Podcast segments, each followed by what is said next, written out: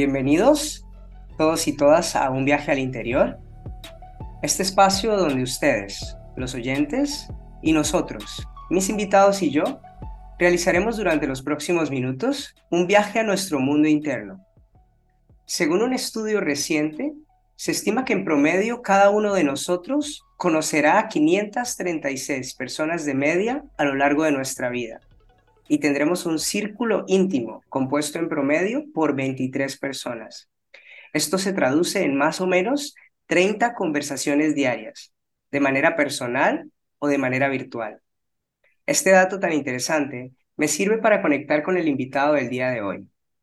Hoy tenemos como invitado a Dani Mushi, experto y formador en comunicación no violenta desde hace casi nueve años. Dani también es terapeuta corporal terapeuta de Shiatsu y profesor de Tai Chi y Qigong, técnicas que ha combinado perfectamente junto con su labor de divulgador y formador en comunicación no violenta, algo que le apasiona. Con Dani hablaremos del camino que le ha llevado a dedicarse de lleno al bienestar físico y mental de las personas y sobre todo a implementar la comunicación no violenta o CNV como se le llama como un estilo de vida estilo de vida que le ha permitido cambiar su manera de relacionarse con los demás y que profesionalmente lo ha llevado a acompañar a personas y grupos de personas a mejorar sus vidas en distintas áreas, tanto a nivel personal como familiar y profesional. Profesional porque parte de su trabajo también es usar la CNV para impartir formaciones dirigidas a organizaciones y equipos de trabajo que buscan crear canales de comunicación más efectivos y asertivos. Dani nos contará un poco sobre su experiencia en general y esos momentos clave que han hecho de su pasión un estilo de vida y su principal ocupación el día de hoy. Hola Dani, bienvenido. Gracias por estar con nosotros. ¿Cómo estás? Pues eh, contento, agradecido y con, con ganas de ver, de ver cómo hablamos de todo esto. Muchas gracias. Para aquellos que no sepamos lo que es exactamente, ¿puedes contarnos un poco qué es el Chiatsu y qué es el Chikung? Mm, sí, puedo intentarlo, porque son, como toda disciplina oriental, siempre tiene un grado de complejidad alto, creo, porque nace de una simpleza y se va complejizando. Entonces, de inicio diría que es algo como, en mi caso, algo que, ha estado presente y que voy soltando. Como bien decías, voy encaminándome a la comunicación no violenta y, sigo manteniendo las clases de Tai Chi, sigo manteniendo el Shiatsu, pero es un camino que creo que se está agotando y no, no en disfrute. ¿eh? Me refiero, he estado enseñando Tai Chi durante 18 años entonces el, y practicando desde los 25. Y el Tai Chi básicamente sería un arte marcial que eh, va acompañado, es un arte marcial interno y va acompañado de un sistema de salud que es el Qigong. Generalmente no existe el Tai Chi sin Qigong, porque al ser un arte marcial interno eh, se requiere del manejo de la energía, del Chi, entonces se acompaña con el Qigong. El Qigong por separado puede ser simplemente un bueno, simplemente no, puede ser un sistema de salud, me refiero simplemente que no va acompañado de un arte marcial, puede ser un sistema de salud, de fortalecimiento, de mantenimiento de la salud. Entonces, aquí en Occidente, generalmente cuando se habla de Tai Chi, muchas veces viene solo enfocado por la parte de la salud, de mantener la salud, mantener la longevidad, mantener la calidad de vida. Está orientado a gente mayor, muchas veces viene gente que, que ya no puede practicar otras disciplinas. Entonces, por eso lo asociamos a esos abuelitos, abuelitas haciendo unos movimientos en el parque. Pero de serie, el tai chi es arte marcial y la práctica marcial del tai chi es muy, eh, nutritiva, porque tiene que ver mucho con la conexión, con la escucha del oponente, eh, con la relación que se establece. Entonces, generalmente es un gusto poder encontrar eh, compañeros de práctica de la parte marcial del tai chi. Con eso dejamos el tai chi más o menos explicado. Y el shiatsu, que sería otra de las vertientes, es terapia corporal. El shiatsu es el, hablamos de terapia corporal porque a veces la idea de masaje para hay gente que se le queda corta. Entonces el shiatsu está basado en el masaje tradicional japonés y se alimenta desde Masunaga, se alimenta desde em, la medicina tradicional china, que es, bueno, es todo un universo.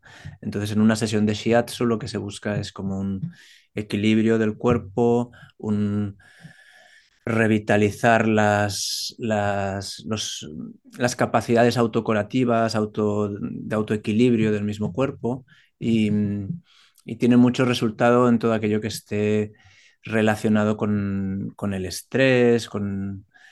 es una puerta también de acceso a, a una parte emocional que se, que se queda en el cuerpo.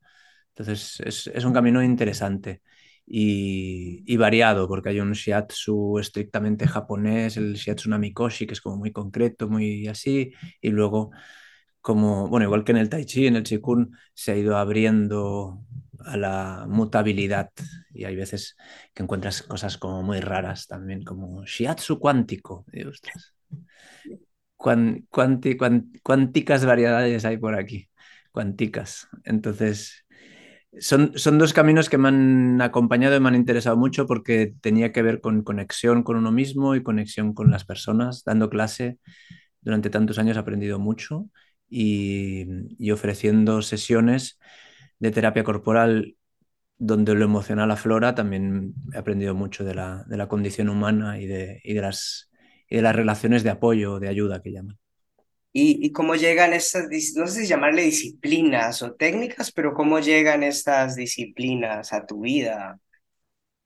Pues el tai chi llega un poco medio de casualidad. Creo que a los 25 años, no sé si mi padre me dio un recorte del periódico que quizá esto te gustaría, o yo a mí ya me medio sonaba, yo había practicado judo muchos años y, y aparece ahí el tai chi y empecé, em, empecé con abuelos en un, en un casal aquí en Cataluña, el casal de Gent Gran, ¿no? la, la casa de la gente mayor, pues empecé practicando con abuelitos, luego ya encontré un lugar donde se combinaba la práctica marcial, donde había un, como una visión más entera del tai chi. Y, y, bueno, era un momento que yo trabajaba como diseñador gráfico, tenía una vida un poco más ajetreada.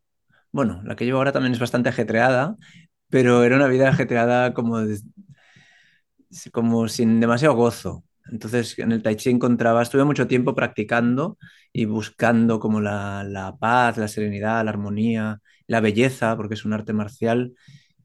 Siempre intento transmitirles a mis alumnas, alumnos, que es un arte marcial, es un arte y que como arte pues puede ser bonito, puede ser disfrutable, tiene que dar gusto hacer Tai Chi. Siempre les explico que busquen que les dé gusto. Si no les da gusto, pues, pues que hagan otra cosa. Porque, ¿para qué? Vamos a gustarnos. Y, y, ahora decías, por ejemplo, esto de que tu papá vio un recorte que tal vez lo conectas con eso, pero tú dirías que en ti siempre ha existido como ese deseo o esa curiosidad de ayudar a los demás o, o generar un cierto bienestar en las personas en general, mm. digamos, ¿hay ese deseo o esa curiosidad ha existido siempre de tu parte?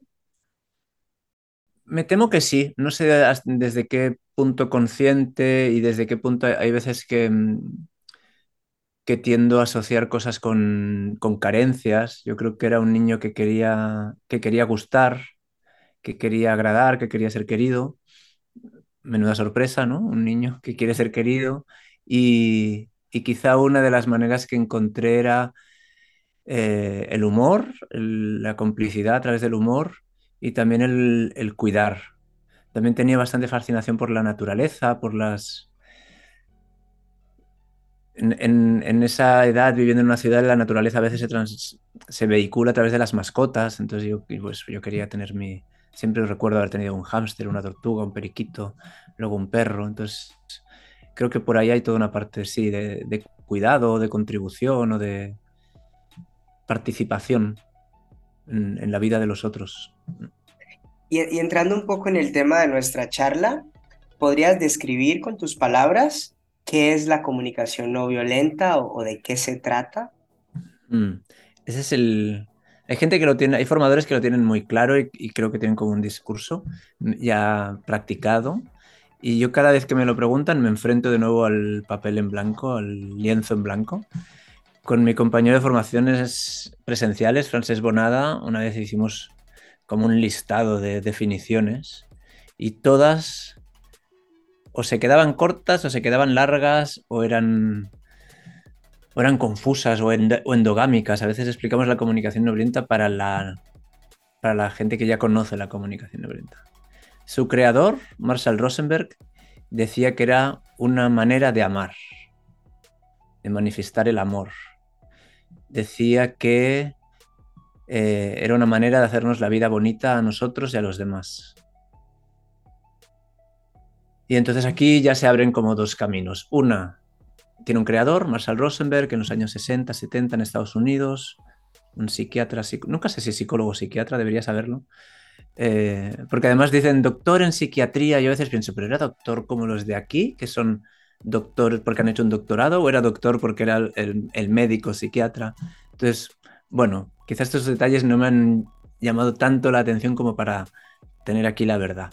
Pero digamos que podéis leer, el doctor en psiquiatría Marshall Rosenberg creó la comunicación no violenta.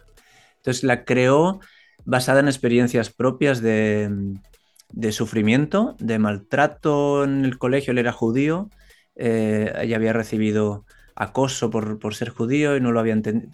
Creo que es de los judíos que se dieron cuenta que eran judíos cuando les empezaron a, acosar. Hasta entonces no, creo que no tenía una tradición religiosa en su casa potente. Entonces lo descubrió ahí, cuando le insultaban llamándolo judío y él pensaba, visto.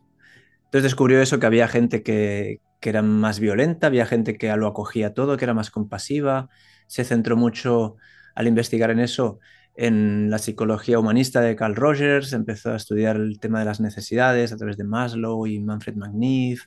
Fue como compilando cosas para ver cómo podía favorecer que eh, las personas, o sea, cómo podía sistematizar esta idea de que alguien sea compasivo por naturaleza. Entonces, él llegó a la conclusión de que las personas cuando tenemos las necesidades cubiertas, tenemos una tendencia natural a dar, él llama el natural giving, y, y entonces diseñó como un camino, como un modelo, como una estructura, un enfoque de comunicación que permitiese minimizar los lenguajes basados en, en estructuras de poder y maximizar un lenguaje que tuviese como una conexión humana entre nosotros basado en elementos universales a la humanidad, que son los sentimientos y las necesidades. Y esta sería mi definición de hoy. Cada, cada, día saldrá una nueva. Esta sería la de hoy, con un poquito de historia, un poquito de enfoque, un poquito de, de sí, como de, de mm, correlaciones, okay. contexto contemplando que hoy eres experto en comunicación no violenta, pero, pero si nos hubiésemos conocido en 2010, antes de que hubieras empezado este camino, yo te hubiera preguntado cuál era tu manera de comunicarte con los demás o cómo te comunicabas con las otras personas, ¿qué me hubieras respondido en ese momento?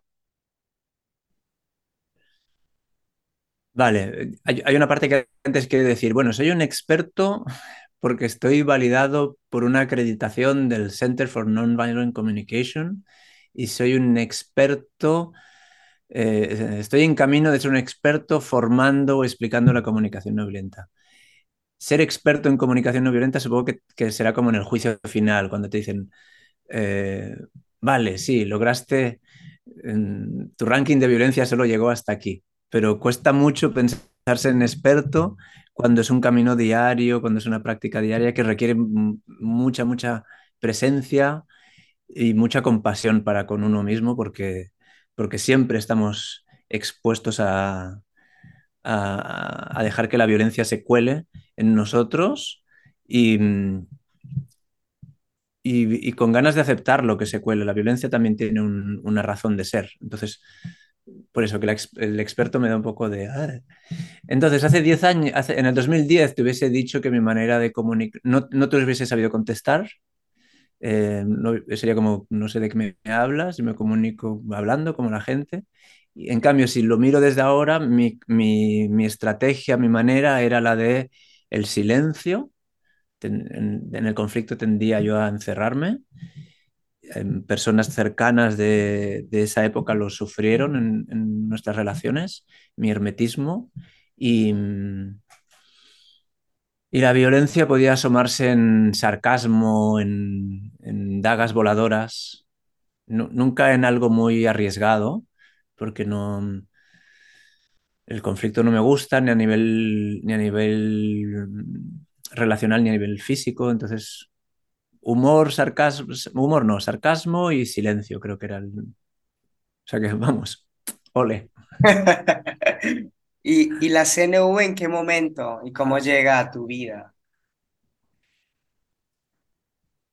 Mm, ¿En qué momento? Y claro, ahora, como me gusta mucho contribuir a experiencias como esta, que es crear un podcast con un contenido de valor y que pueda inspirar a alguien, pues no es la primera vez que respondo esto y de manera grabada. Entonces, pienso en alguien que lo, en alguien un poco enfermo que esté viendo todas las entrevistas a Dani Mushi, que piense, ahora va a explicar lo del libro. Entonces, pues sí, voy a explicar lo del libro.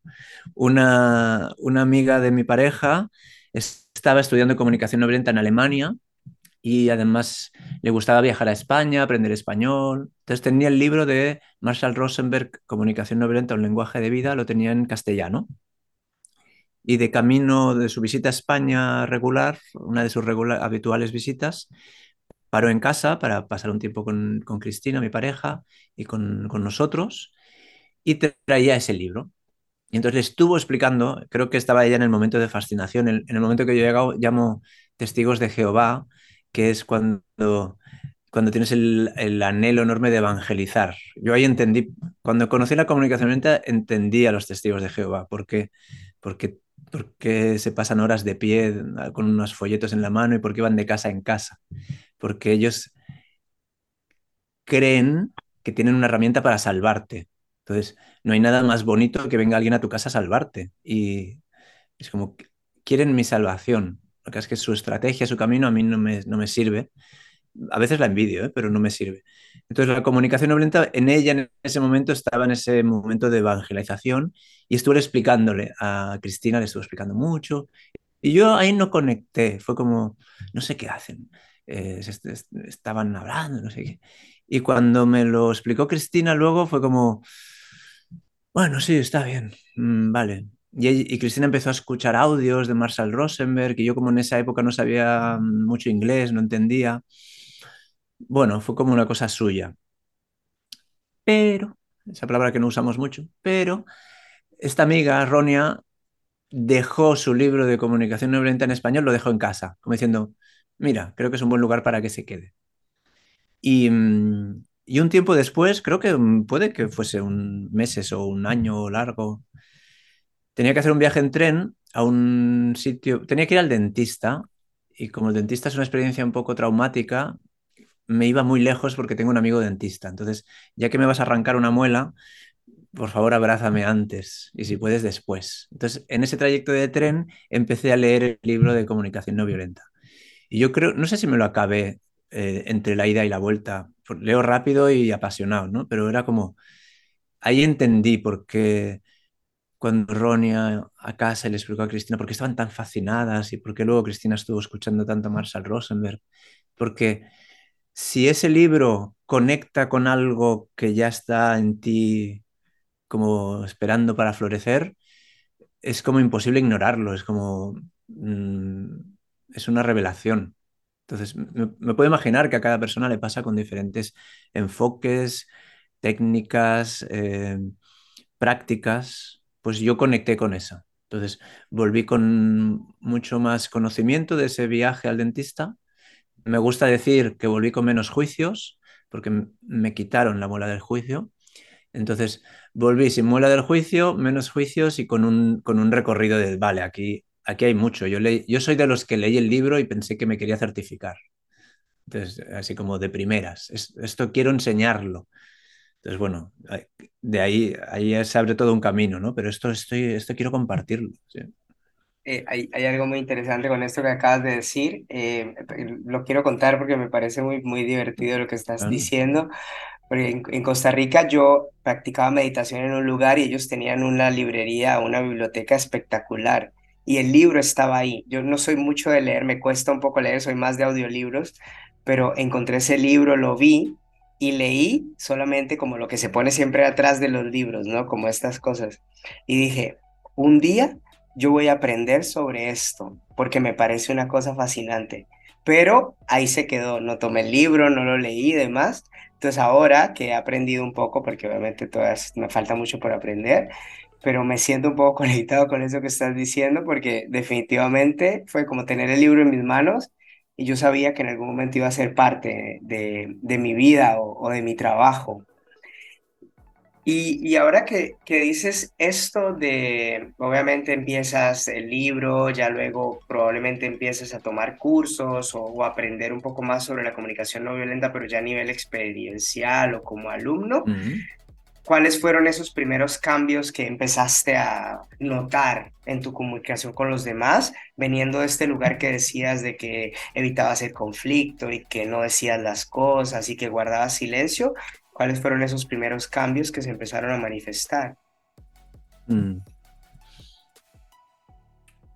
No sé, mm, creo, ahora me, se me ocurre que quizá lo que más noté fue como un aumento de confianza en las relaciones que venía dado por la, por la idea, la sensación de que me era más fácil entender a la otra persona.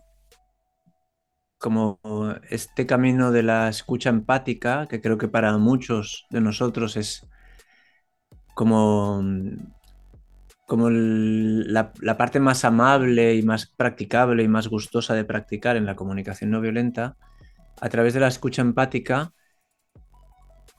yo podía estar en silencio, me imagino, ¿eh? ahora estoy ah, analizándome a posteriori.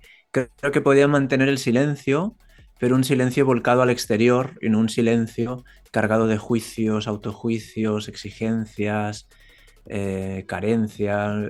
O sea, mi silencio, ese silencio del 2010, era un silencio muy ruidoso, muy opresivo. Era un silencio que me, que me impedía hablar, que era...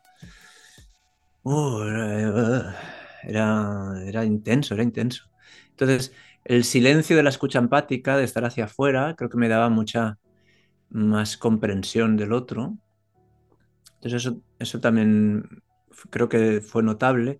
Y luego como una, la confianza, ahora no sabría en qué se basó, supongo que se basó en la claridad, en el proceso de escucha interna, que es una, ya no era escuchar ese ruido atronador de mi silencio, sino era escucharlo de una manera ordenada. De, vale, me está pasando, me estoy sintiendo esto, estoy... Es como me dio un camino de orden. Hay gente que este camino de orden se lo puede dar el eneagrama, se lo puede dar el tarot, se lo puede dar las constelaciones, se lo puede dar mm, mil sistemas en el espectro de mm, cosas que no conectaría yo nunca porque las considero demasiado espirituales o como se dice a veces en le, le oí hablar a creo que era Odín Dupeirón, un mexicano eh, mágico pendejo, el concepto mágico pendejo. Hay cosas en el espectro mágico pendejo que me quedan muy lejos y hay otras que se basan como en, como en la ciencia. Entonces, Ahí entre medio, a mí me da igual cada uno que no sé qué, camino que le dé una manera para ordenar lo que le está pasando. Porque en el desorden es muy difícil escucharse. Entonces yo creo que gané eso, confianza y, y- y se abrieron posibilidades ahí. Y, y en este espectro entre lo mágico pendejo y la ciencia que hablas, ¿qué había de especial en la CNV o qué fue lo que te enganchó que decidiste ir más allá y convertirte en formador y ahora promulgador? Mm. Creo que la simplicidad y el orden. El orden en, el sentido de que el- la parte técnica de la comunicación no violenta. O sea, la comunicación no violenta, eh, si ahora volvemos a la pregunta de antes, ¿qué es la comunicación no violenta? Es sobre todo una actitud, un- una manera de querer comunicarse, una manera de querer relacionarse.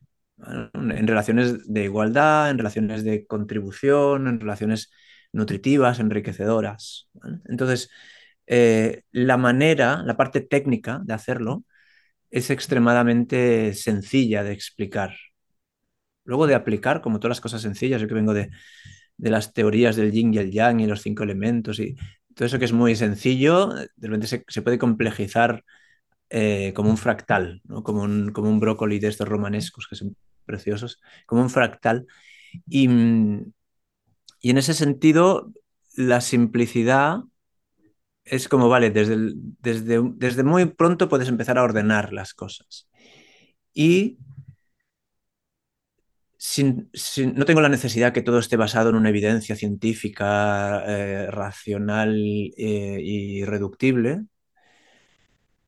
pero también es verdad que hay veces, incluso con mi práctica del tai chi y el shiatsu, que hay veces que pienso, ah, es que esto no se aguanta mucho, esto, la energía, el hígado verde que tiene un espíritu dentro y te marca yo soy practicante, ¿eh? pero hay una parte que pienso, no, puedo no sé conectar con eso.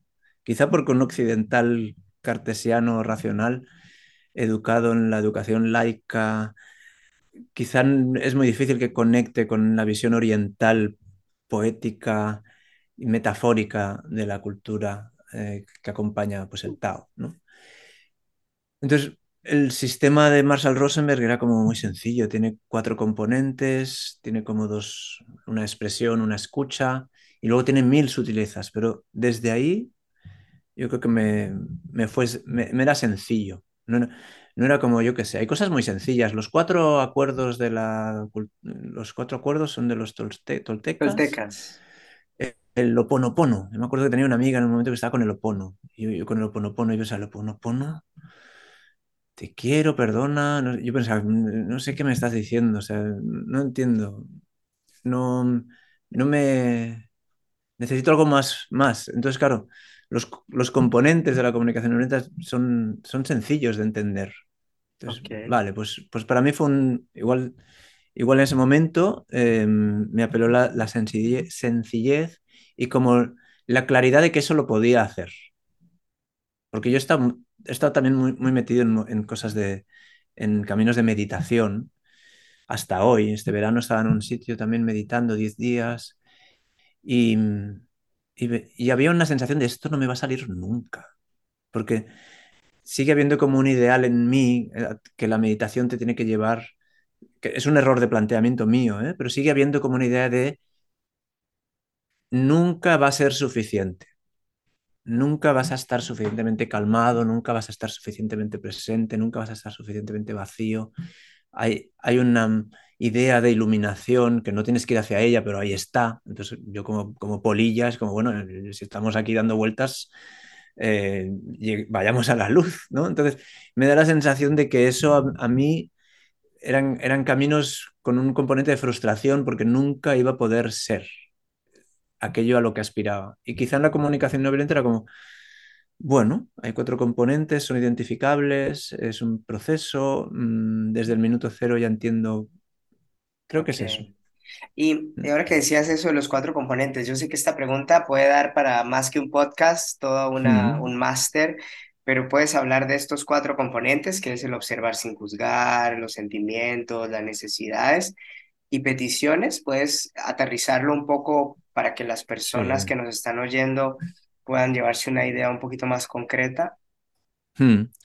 Sí, la simplicidad de los componentes, de los cuatro componentes, es a la vez su peligro, porque muchas de nosotros, muchas de nosotros, no hay concordancia de género, muchas de nosotras eh, nos hemos encontrado en la situación de, vale, ya lo he entendido, voy a dar una clase voy a dar un curso de iniciación, que son los más difíciles siempre. Entonces, desde la simplicidad de que hay cuatro componentes que te los explico yo, ahora, vamos, te los explico de pe a pa, pim, pam, pum. Entonces, esa simplicidad tiene, tiene el peligro. ¿vale? Si alguien ahora nos escucha estos cuatro componentes detallados, que sepa que tienen matices, que la práctica... Eh, bueno, ¿cómo puedo mejorar mi, mi comunicación orientada? siempre te dicen tres cosas, ¿no? Practicar, practicar, practicar. No hay, no hay mucho más. Entonces, los cuatro componentes son sencillos, aplicarlos y verle todos los matices y al servicio de qué están, eso es, ese es el camino. Porque estos cuatro componentes están al servicio de lo que decía Marshall Rosenberg, hacernos la vida bonita a nosotros y a los demás, eh, encontrar una manera de amar, eh, y encontrar una manera de, relacionarse en el mundo. Entonces, si tú coges los cuatro componentes para otra y te llevan a otro lado, es que hay un matiz que no estás aún, eh, que aún no estás dominando. Entonces, los cuatro componentes se suelen poner en un orden, pero no tienen por qué estar en ese orden, pero es, es un orden secuencial que tú puedes alterar. Y al final los cuatro componentes son, no dejan de ser cuatro diferenciaciones clave. La comunicación no violenta tiene como 28 o más diferenciaciones clave. Y estas son como las cuatro que conforman los cuatro componentes. Entonces, primero nos podemos encontrar la, que la observación, que los hechos no son, que nuestros juicios no son los hechos, que lo que pensamos no es forzosamente la realidad. Entonces, ese primer componente es la observación separada de los juicios.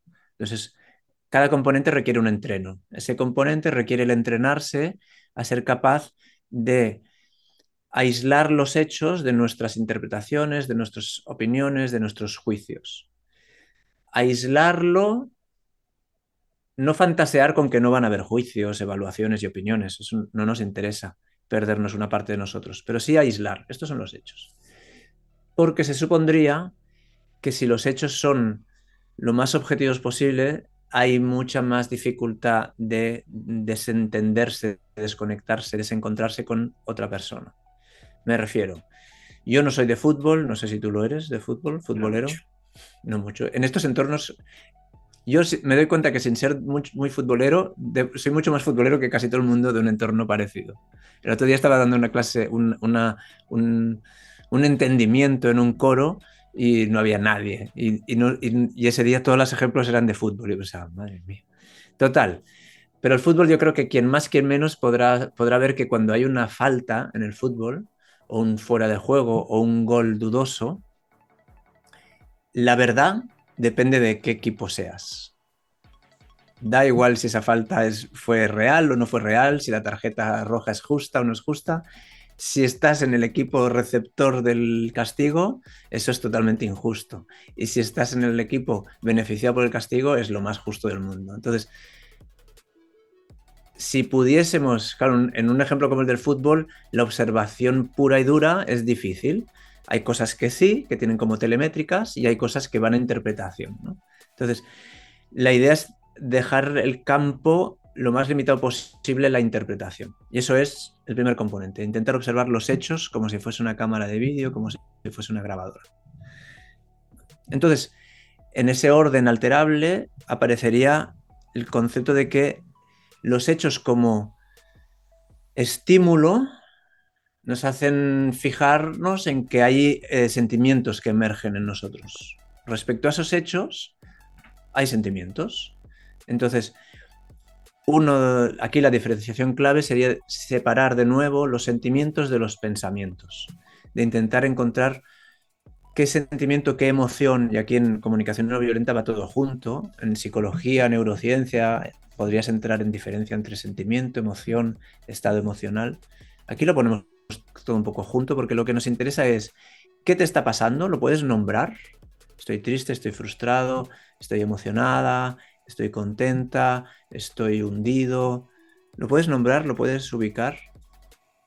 Porque ese sentimiento es muy importante por dos cosas. Una, porque si lo, puedo comunicar, si decido comunicarlo, me humaniza y me permite conectar con gente que ha vivido ese sentimiento.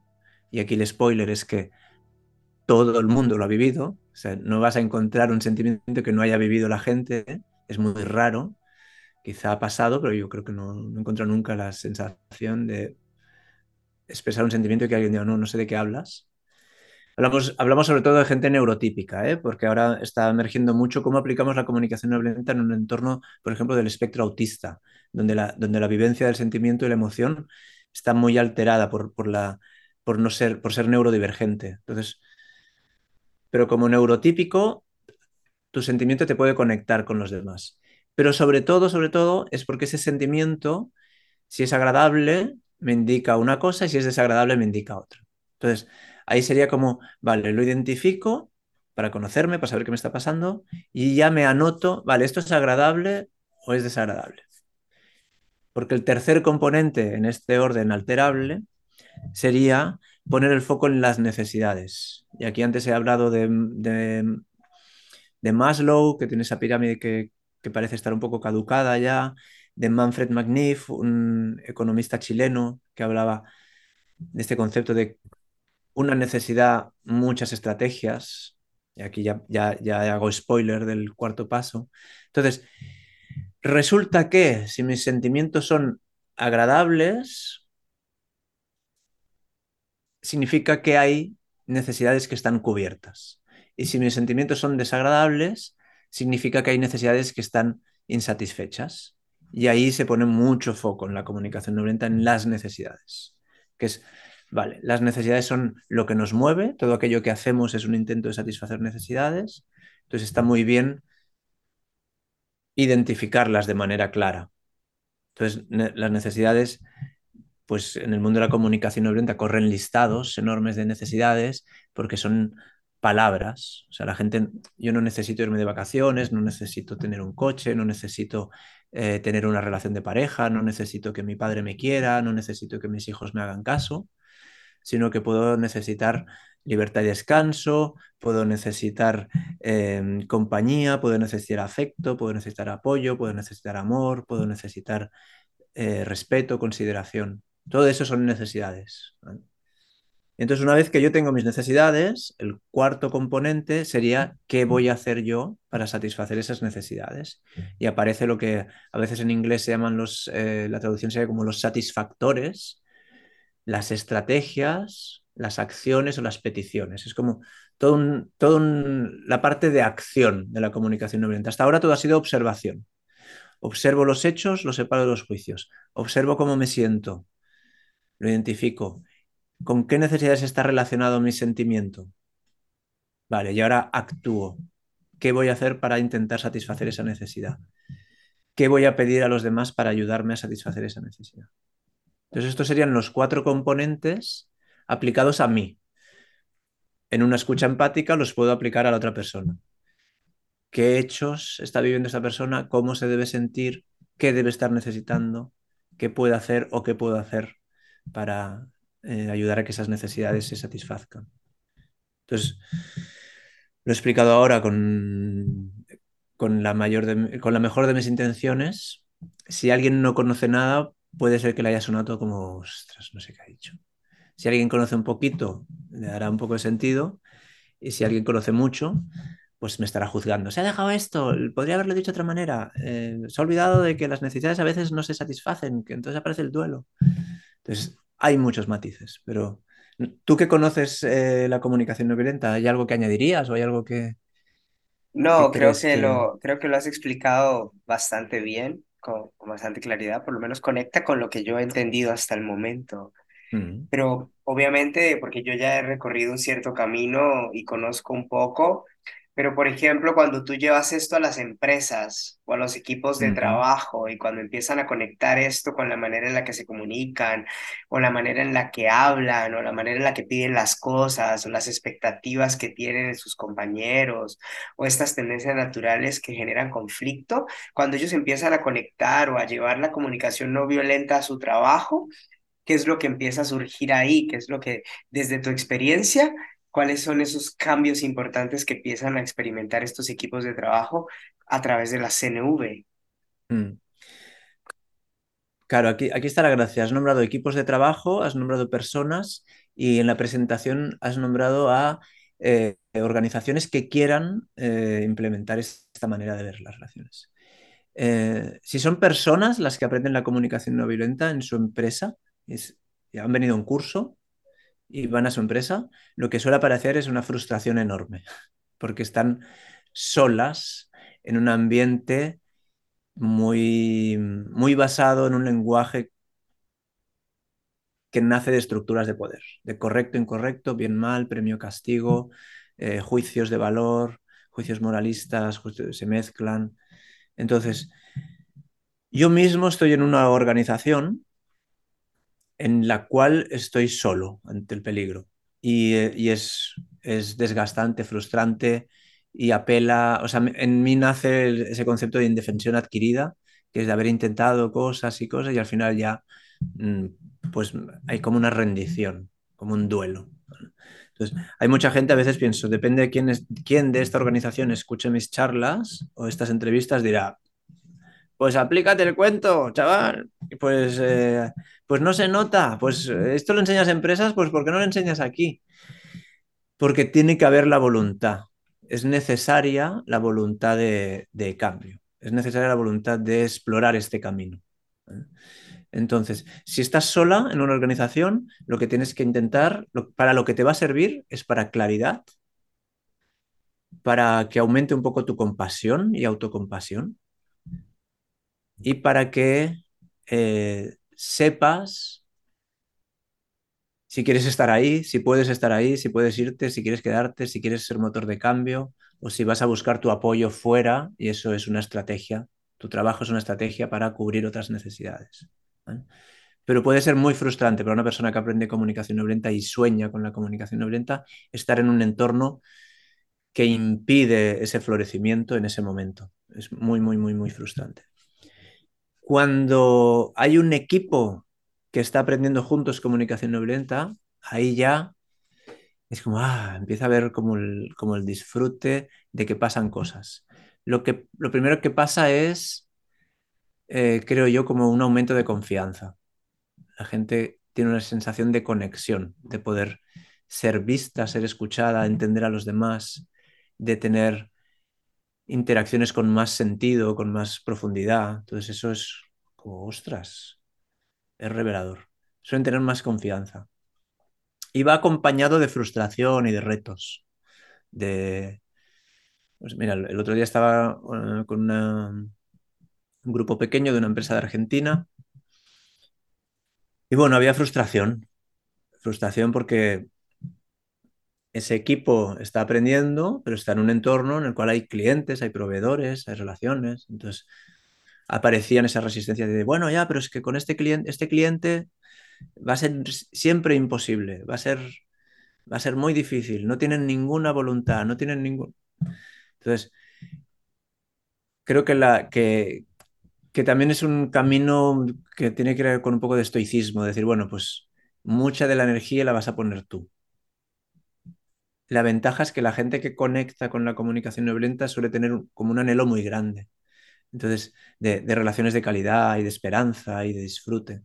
Entonces, a eso me agarro yo cuando, cuando flaqueamos. Le digo, vale, vale, sí, vamos a tener que hacer la faena nosotros. Pero ¿quién quiere que las cosas sean así? Nosotros.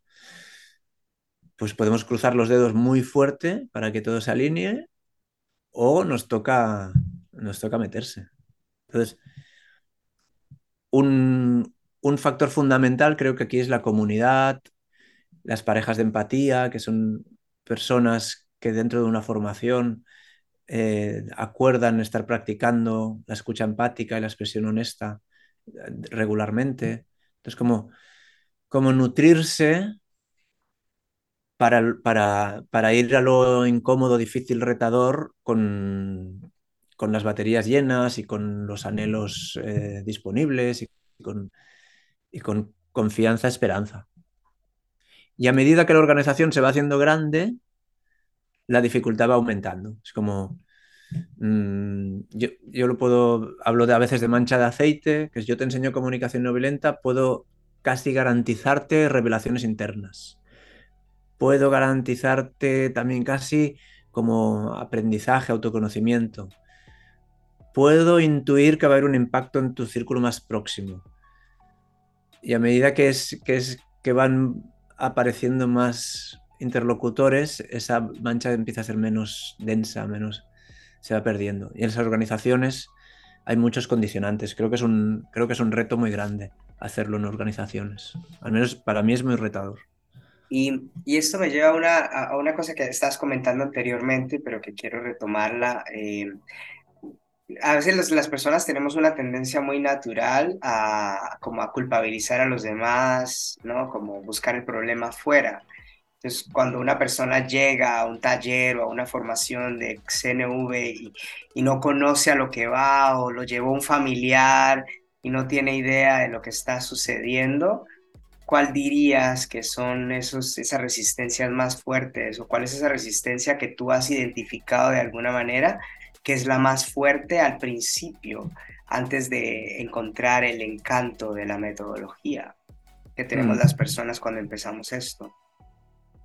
Bueno, creo que es la que has nombrado tú, que generalmente eh, la frase más o menos sería algo así como, ya, pero si esto el otro no quiere, si yo, si no lo hace el otro, si, no, si el otro no ha venido a este curso, si, como diciendo, si estoy solo yo, esto no va a pasar. Porque el otro es así, porque el otro es así, porque el otro, el otro, el otro, el otro, el otro, el otro. Entonces, em, hay varias cosas aquí. Hay una que cuando yo me doy cuenta de que mis sentimientos no tienen que ver con lo que hace el otro, sino que tienen que ver con si mis necesidades están cubiertas o no, aparece aparecen dos cosas. Aparece como una sensación de poder, de, ah, vale, entonces, si identifico mi necesidad, está en mi mano hacer algo. Ya no hay esa dependencia externa que lo ocupa todo, sino que de repente hay cierto empoderamiento en el sentido de que puedo hacer algo, no un empoderamiento así como palabra de moda, que no sabes bien bien a, qué está nombrando, sino que yo puedo, tengo una necesidad de espacio, pues yo puedo irme a dar una vuelta o puedo pedir a los demás si pueden bajar el tono de voz, es como que, que aparece un menú.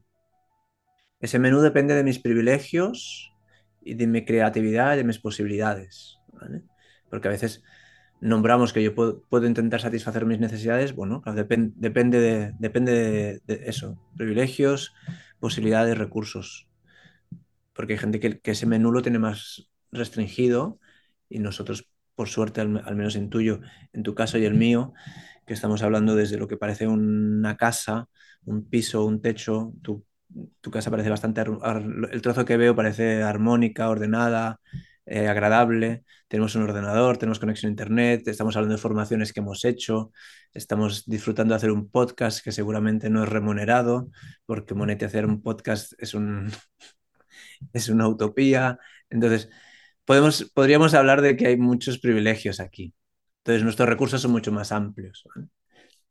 Pero bueno, yo doy clases aquí. Entonces, a la gente a la que nombro, esta, esta, teoría, esta metodología tiene ese abanico, lo tiene bastante disponible. Entonces, hay un empoderamiento, también hay un duelo, porque es mucho más fácil echarle la culpa al otro.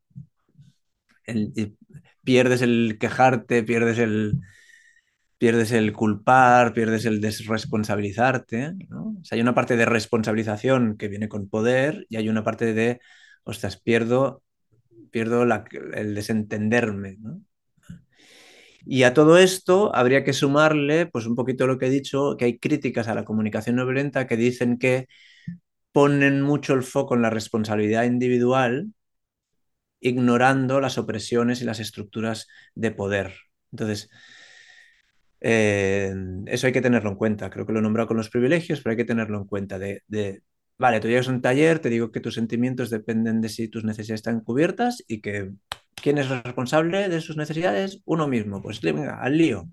Y es como, ya, ya, ya, pero vivimos en, en, estructuras que nos dan, en nuestro caso, primer mundo, nos dan mucha seguridad, pero mucha contención, mucho orden, mucha regulación, hiperregulación.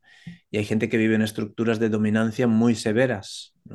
Ahora que está de aquí nada, no somos futboleros, pero vemos en las noticias que empieza el Mundial de Fútbol y ahí se junta, se juntan locuras en ese Mundial de Fútbol, se junta que están en la cancha las personas mejores pagadas del planeta, se junta que se mueve una cantidad ingente de dinero alrededor de un deporte, arte, diversión, espectáculo, en un país donde los derechos humanos están recortadísimos. Entonces, eh, explícale tú a una mujer catarí que si tiene una necesidad de libertad, ¿qué puede hacer ella para nutrirse? ¿Qué puedes hacer tú? ¿Qué puedes pedir? Empodérate. No estoy tan seguro. O de los, los trabajadores pakistaníes que han estado trabajando en ese mundial, creando, muriendo muchos de ellos, no sé cuántas muertes leí el otro día, que era como un poco así. Explícale que, el señor Manfred Magnif en su momento pues, habló de que a una, a una necesidad muchas estrategias. Entonces, tu necesidad de seguridad, eh, pues igual su necesidad de seguridad, sus estrategias son mínimas y, precarias. Entonces, hay que contextualizarlo todo. Pero, pero sí, el, la resistencia es eh, los demás, los demás. Con todo esto que acabas de decir, podríamos hacer otro episodio de- del podcast más adelante. Eh, pero volviendo a la parte dentro del control, porque bueno, hay una cosa que, una palabra que usaste mucho, que a mí me gusta mucho, es la responsabilidad. Debo confesar que es una cosa que hace unos años probablemente hubiera hecho una pataleta y no me gustaba mucho ese enfoque, pero ahora disfruto mucho el poder de la palabra responsabilidad. ¿Qué, es lo que más disfruta Dani de su trabajo en general hoy? El trabajo relacionado a la CNV. Sí, disfruto mucho el aula, o sea, el estar en el aula. Eso es lo que más me gusta. Planificar, bueno, yo soy autónomo, entonces lo que no soporto es la facturación, el presupuesto, la venta, eso es como horrible. Pero bueno, eso no es de formador de CNV, eso es de ser autónomo. Entonces, dentro del aula disfruto el compartir algo que sé que tiene valor, que sé que tiene impacto y que tengo el feedback de mucha gente que o ha pasado por mi aula o ha pasado por o ha escuchado mis contenidos que los ha encontrado de utilidad, de utilidad para gestionar su comunicación, sus relaciones, para, para atravesar conflictos, para recuperar esperanza, para disfrutar de un aprendizaje. Entonces eso me gusta mucho porque es, es como, me puedo imaginar, ahora, ahora estaba recibiendo un presupuesto de unos pintores. Un pintor cuando pinta un piso eh, lo acaba. Y me imagino que algunos de ellos cuando lo han acabado y ven el piso pintado dicen, he pintado el piso.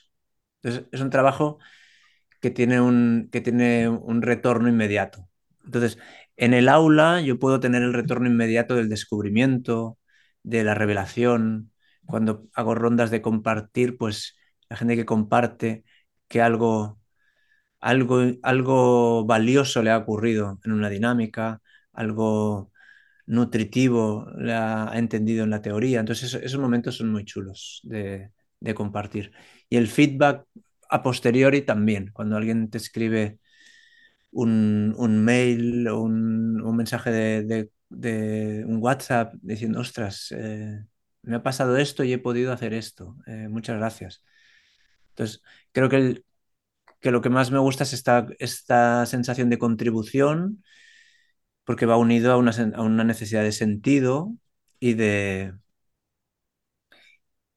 y no sé, supongo que, que, también hay una parte que me gusta mucho, que es el reconocimiento, el ser visto, el ser escuchado. Entonces, eh, un formador amigo, Xavi Nieto, él a veces sueña que los formadores de CNV fuésemos estrellas de rock, que creo que ya, ya marca su edad, pero sería estrellas, ahora sería estrellas del, de la música urbana, del reggaetón, del trap, no sé de qué seríamos, pero del rock ya nos colocan un poquito a CDC jugándose la dignidad en un escenario. Entonces, pero esa sensación de, de, de estar transmitiendo algo de una manera personal, porque yo lo hago de una, bueno, creo que todos, todas las formadoras, todos los formadores lo hacemos de una manera personal, pero a mí me gusta mucho. Sea, mira, sí, lo que más disfruto es ser yo en las formaciones. O sea, yo, en las formaciones soy muy, muy yo. Tengo muy poca, diría que dobleces y, y, y, tengo muy pocas dobleces, las, las, las, que acompaña al ser humano, las que acompaña al ser, ser persona, pero hay muy poco, hay mucho de, de exhibición, porque, porque la comunicación violenta permite exhibir a modo de ejemplo. Entonces, claro, me estoy exhibiendo no desde el de vanagloriarme de algo, sino que estoy exhibiendo un proceso que, que me, da, me, atraviesa, entonces eh, me lo paso pipa. Ya, ya, que hablamos de exhibir el proceso, si llevamos esto que acabas de, esta, esta colecta que acabas de hacer, de tu experiencia y del camino que has recorrido, si lo llevamos a tu entorno más cercano, ¿cuál dirías que es ese impacto o esa evolución que ha traído tu camino en la CNV a tus relaciones más cercanas, a tus familiares y a tus amigos? ¿Cuál ha sido ese aporte que ha traído en estos años? Mm.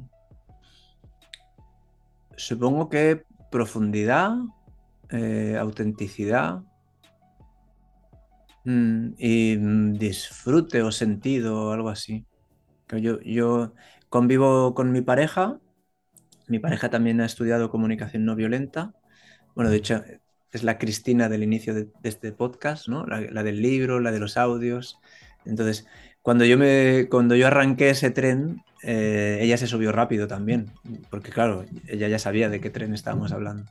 Entonces, los dos compartimos eh, los, valores, el enfoque, las ganas de, vivir la comunicación no violenta. Entonces, claro, tenemos una comunicación a veces, a épocas exhaustiva, de tipo, hace falta tanto, pero, pero bueno, hace, que tengamos un vínculo muy, muy, muy real, muy de verdad y con... Bueno, muy bonito. Con mis hijos, tengo hijos adolescentes, soy padre separado, tengo hijos adolescentes a los cuales no veo a diario, pero sí muy a menudo.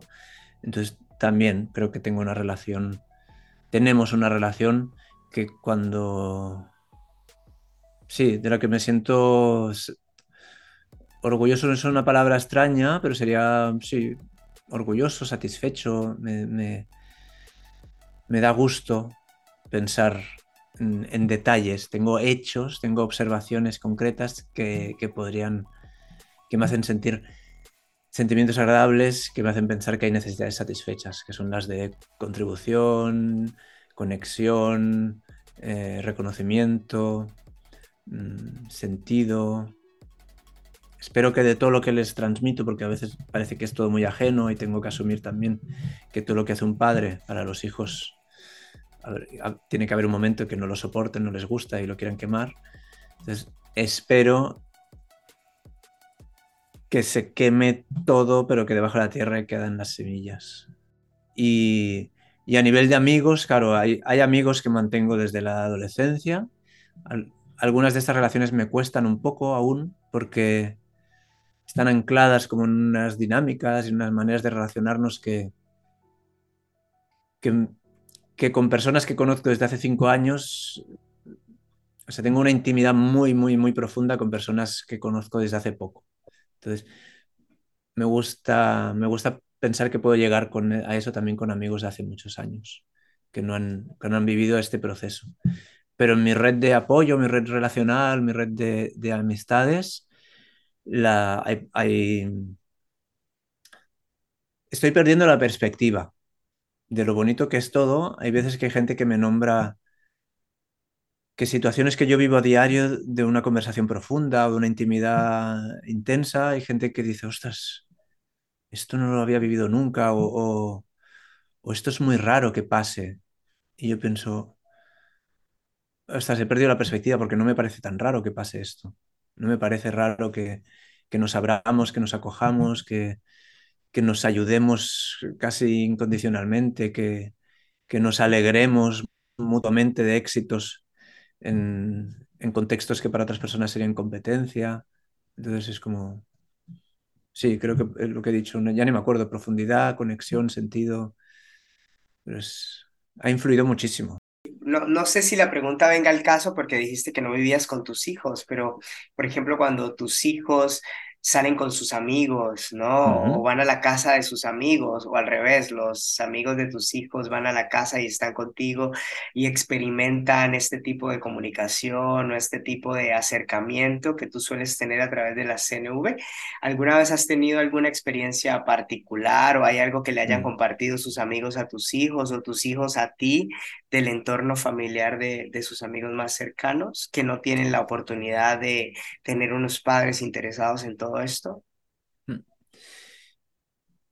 Mira, un detalle, un detalle importante, por ejemplo, es que desde hace muchos años vivo en un piso muy pequeño y, y la casa de su madre es muy grande, ¿no? Entonces, aquí no vienen, en este piso en concreto, no, creo que no ha venido nunca un amigo de mis hijos, porque es como, claro, si lo invitan a algún lado, lo invitan a la grande, ¿no? Mejor la piscina que la ventana. Entonces, pero recuerdo en una casa anterior que era más grande, mi hijo tenía 10 años, así. No responde mucho a la pregunta, pero va un poco encaminado.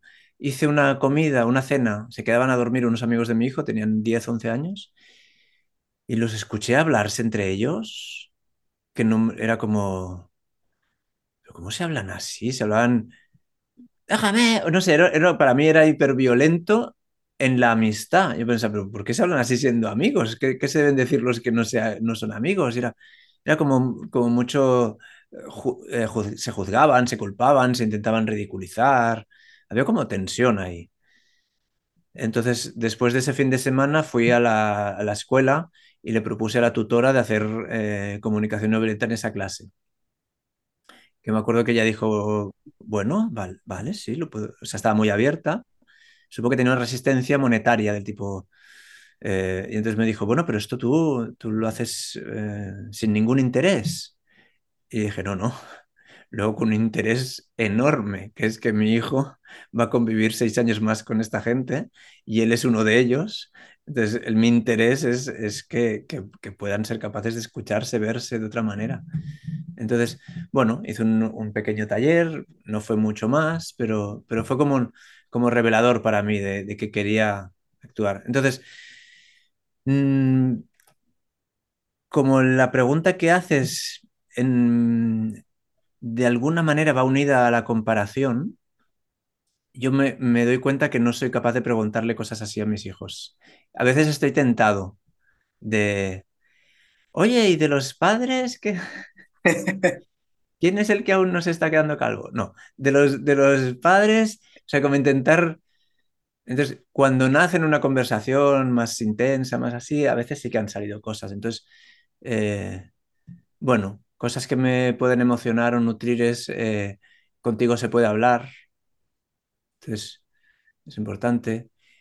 Mi hijo, vivimos en un pueblo pequeño, circulan mucho por la calle, por la noche, no sé qué. Entonces, por ejemplo, cuando, cuando les para la policía para preguntar qué hacen o para asegurarse que todo está bien o qué hacen con los patinetes, casi mi hijo es el que dialoga con ellos siempre.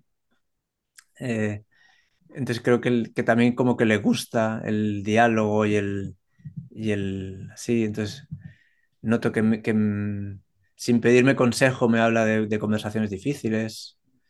Entonces, sí, noto esos pequeños impactos. No sé ellos qué tal, qué tal, o sea, cuánto, cuánto, cuánto han adquirido a través mío como para que realmente pueda salir de una manera espontánea. Creo que no mucho ahora, porque es que la adolescencia es muy, es muy, eh, la, la, adolescencia es de honestidad radical, sin filtros, es de, de, secuestro emocional, es de la importancia del grupo, con lo cual estás ahí fundido, que ya no sabes qué es tuyo y qué es de los otros.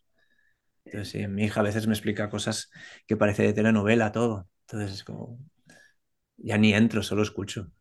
No, no, puedo entrar en esa telenovela porque no tengo los datos, no sé quién es María Encarna, que hizo lo otro con Luis Alfonso. Entonces es como, ya está, yo escucho para que sepas que me puedes contar lo que quieras. Le, y no mucho luego. Luego hago un podcast con ellos y, y me cuento, me cuentan lo aprendido. Eso, que es, bueno, un, una de las cosas que te explicarán, eh, aquí nos reímos mucho de que, de que yo eh, he tenido muchos episodios de ira en mi vida. Entonces, claro, muchas veces les digo, bueno, eh, cuando habléis de vuestro padre que enseña comunicación oriental, no os olvidéis del día que tiré una silla al suelo, el día que rompí un interruptor del golpe que le di, el día que no sé qué, todo eso eh, lo tenéis que poner porque así se desmonta el mito. Pero sí, sí, yo, yo, yo soy de... He sido de arranques de ira, creo que un poquito por tradición familiar.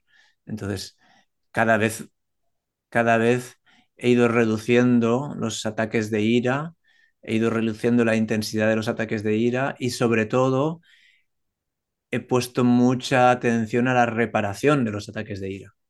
Porque el ataque de ira, eh, pues es un ataque de ira. O sea, no, no, ¿cómo vamos a juzgarnos por ataques de, de, ira o por ataques de pena o por ataques de, de culpar al otro. Para mí es mucho más importante, por eso también me estoy formando bastante en círculos de justicia restaurativa, en círculos restaurativos, círculos de apoyo, círculos de confianza, porque para mí es mucho más importante qué haces después de algo que no te ha gustado, que está muy bien intentar evitar un ataque de ira, intentar evitar conductas que no quieres repetir, pero hay que ser compasivo con nuestra... que no somos, no somos infalibles, somos personas y no quiero... No quiero coartarme, quiero hasta que no hasta que no nazca en mí la paz y la serenidad absoluta, que supongo que no nacerán nunca, absolutas, quiero ser compasivo conmigo, sabiendo que me voy a enfadar, sabiendo que voy a juzgar, sabiendo que voy a gritar, sabiendo que voy a exigir, sabiendo que voy a, em, bueno, hacer todo aquello que desde la comunicación no violenta sabemos que tiene altas probabilidades de desconectarnos de los demás y de aumentar, eh, de bajar esa calidad de relaciones. Entonces, para mí es muy importante lo que se hace después. Si yo en casa grito y doy un golpe en la mesa, para mí es muy importante pues saber qué ha pasado, cómo lo habéis vivido, cómo lo he vivido yo, qué me ha movido a hacer esto, qué impacto tiene, qué, necesitamos para, para volver a, abajo. Para mí esa es la importancia y creo que, en eso he puesto, he puesto, he puesto esfuerzos. Sí, sí. Y apelando a este momento de, de honestidad y apertura que estás teniendo, si esta charla la, la escuchara un padre de familia que nunca ha pensado en nada de estos temas, y que, pero que por lo menos siente o piensa que debería cambiar su manera de comunicarse con sus hijos y no perderse esa etapa en la que pueden estar, adolescencia, infancia, ¿cuál le dirías que es ese primer paso que podría intentar hoy? o cómo puede empezar él o ella ir dando forma a una comunicación llamémosle más asertiva, aunque igualmente la comunicación no violenta como tal es un método de comunicación, pero es más, más, fácil de entender el, comunicación asertiva. Si alguien quiere tener una comunicación de este tipo con su entorno familiar más cercano, ¿cuál dirías que es ese primer paso que, que podría dar? Vale, si, si, nos, si, nos, referimos, por ejemplo, a alguien como James Clear, que habla de los hábitos, en ese libro cuyo título envidio profundamente, porque es Hábitos Atómicos, y, pienso, ¿por, ¿por, qué no soy yo tan brillante? Porque me parece fascinante. Hábitos atómicos, ¿no? Es como hábitos súper pequeños con una potencia atómica. Es como, no me lo creo que lo ha encontrado. Hábitos atómicos. Entonces, él habla de la mínima resistencia para, por ejemplo, si tú estás planteándote irte a correr y te cuesta la vida, planteate ponerte las bambas, calzarte. No te plantees correr 10 minutos, 20 minutos, 3 kilómetros. No, planteate calzarte. Y una vez calzado, vete a saber, igual, igual ya que te has calzado sales a la calle. ¿eh? Entonces, es como, hombre, pero planteate algo más ambicioso y él, sostiene que, que no que el plantearse cosas ambiciosas está muy bien como recorrido, pero que hay que fraccionarlo en hábitos pequeñitos, ¿no? Entonces, si alguien me viniese con, esta, con este anhelo, yo le preguntaría qué es lo que menos resistencia le, le genera. Por ejemplo, ¿leer un libro te gusta? Sí, vale. Te puedes leer el libro de Marshall Rosenberg o te puedes leer el libro de Imbal Kashtan, eh, Educar con confianza o Educar te puedes leer un libro de Marshall Rosenberg sobre la crianza, puedes leerte los libros de Nerea Mendizábal, una formadora del País Vasco que tiene libros de crianza, Crecer Juntos. Eh, sería como, ese es un camino que no te exige horarios, que no te exige nada. Vale, no, no soy de leer, vale. Puedes escucharte podcast de comunicación no violenta en español. Francesc Bonada, Alicia, Manuel y yo abrimos el camino hace muchos años con Conecta 3. Puedes escuchar algunos de estos mientras vas a correr, mientras haces las tareas del hogar o mientras trabajas si tu trabajo no requiere atención mental, ¿no? Eh, bueno, intelectual. No, no soy de escuchar podcast, vale. Para bien o para mal, estamos en el mundo online. Eh, búscate un taller para padres y madres. Eh, creo que Pilar de la Torre, desde Instituto de Comunicación Violenta, ofrece. Creo que David Dasaro, desde Canarias, ofrece para padres sobre crianza. Nerea Mendizábal, es posible que alguno online también haga. Es como en online. Y en el mejor de los casos, si con cualquiera de estas cosas ha nacido más el impulso, búscate un curso presencial que te dé la, opción de acabar en un grupo de prácticas. Creo que, es, que sería como es un poquito el recorrido de, de haz algo. Eh, porque partimos de la base de que hay ya hay, algo que ya ha germinado, hay algo que ya está pidiendo eso. Entonces, si hay algo que está pidiendo, podrías lectura, podcast, vídeos, YouTube también hay, hay contenido para acabar en una formación online, presencial y sobre todo para acabar en un grupo de prácticas. Y si no hay nada de eso, batalla. Vete a tu colegio, a la asociación de padres y madres, a, a las asociaciones de familias que llaman ahora. Y, oye, dentro de las charlas, dentro de las, dentro de las formaciones que nos hacéis, quiero que traigáis algo de comunicación no violenta. Eh, y seguro que en esa localidad habrán formadores disponibles para ir a enseñar, para abrir un grupo de prácticas. Pues sí, porque para que no lo hagan solos, eh, estar es mucho mejor estar en una red de apoyo, en una red de disfrute, que no estar solos aprendiendo algo que, que requiere, requiere energía, requiere recursos. Y sobre todo compasión. Si hablamos de crianza, autocompasión, compasión con una misma, con uno mismo, porque no creo que no hay tarea más demandante que, que criar personas. Pues, pues antes de terminar, Dani, definitivamente muchas gracias por tus palabras, pero sobre todo tu apertura, ¿no? Y todo lo que nos has compartido el día de hoy. ¿Hay algo que no hayas dicho en todo este rato que te gustaría compartir o que te gustaría decir? Mm. Sí, sí. Eh, que cualquier aproximación a la comunicación no violenta tiene muchas puertas de entrada. Entonces, si es algo que te gusta, motiva, llama, despierta, que sepas que hay formadores como yo, que quizás somos más espontáneos, caóticos, eh, con herramientas de humor y de ligereza, que hay formadores súper, súper, súper estructurados, ordenados, consecuentes, cartesianos, que hay formadores con una aproximación desde la espiritualidad muy grande, que hay formadores que hay desde la comunidad, el cambio social, que hay formadores eh, que aparte del ámbito que toquen, por ejemplo, eh, Rocío Gómez trabaja el ámbito de, ella es coach de familia, trabaja el ámbito familiar, de la crianza. Entonces, aparte de los ámbitos, cada uno, cada una le ponemos un sello, una impronta, una manera. Entonces, si tú pones tus esfuerzos, tus recursos en la comunicación no violenta y la primera experiencia no es como la imaginabas, eh, si realmente tienes ahí aún el anhelo, búscate otra persona o pregúntale a tu formador, tu formadora, oye, a mí me gusta, generalmente aún es una comunidad lo suficientemente pequeña en España y basada en unos valores especiales que yo creo que haga que cualquier formador te puede recomendar a, otro eh, sin una sensación de, no, no te, voy a, no te voy a nombrar a otro para que sigas conmigo. No creo que haya nunca eso. Entonces, si somos muchos, somos muchas y lo damos de maneras muy creativas, diferentes, enriquecedores todas, dando lo mismo. Entonces, sí, creo que hoy diría eso. Mm, si, si tu primera experiencia no es como imaginabas, mmm, date otra oportunidad, que a ver qué pasa. Y para aquellos que, que hayan conectado contigo, que se hayan sentido a gusto con tus palabras y que deseen conocer un poco más a Dani y su trabajo, ¿cómo te pueden encontrar o cómo te pueden contactar? Tienen, tienen, la facilidad de que, mi, de que mi nombre no es muy común. Entonces yo me llamo Dani Mushi. También tienen la incomodidad que Mushi suena como si fuese sushi, pero se escribe con X, entonces Dani Muxi.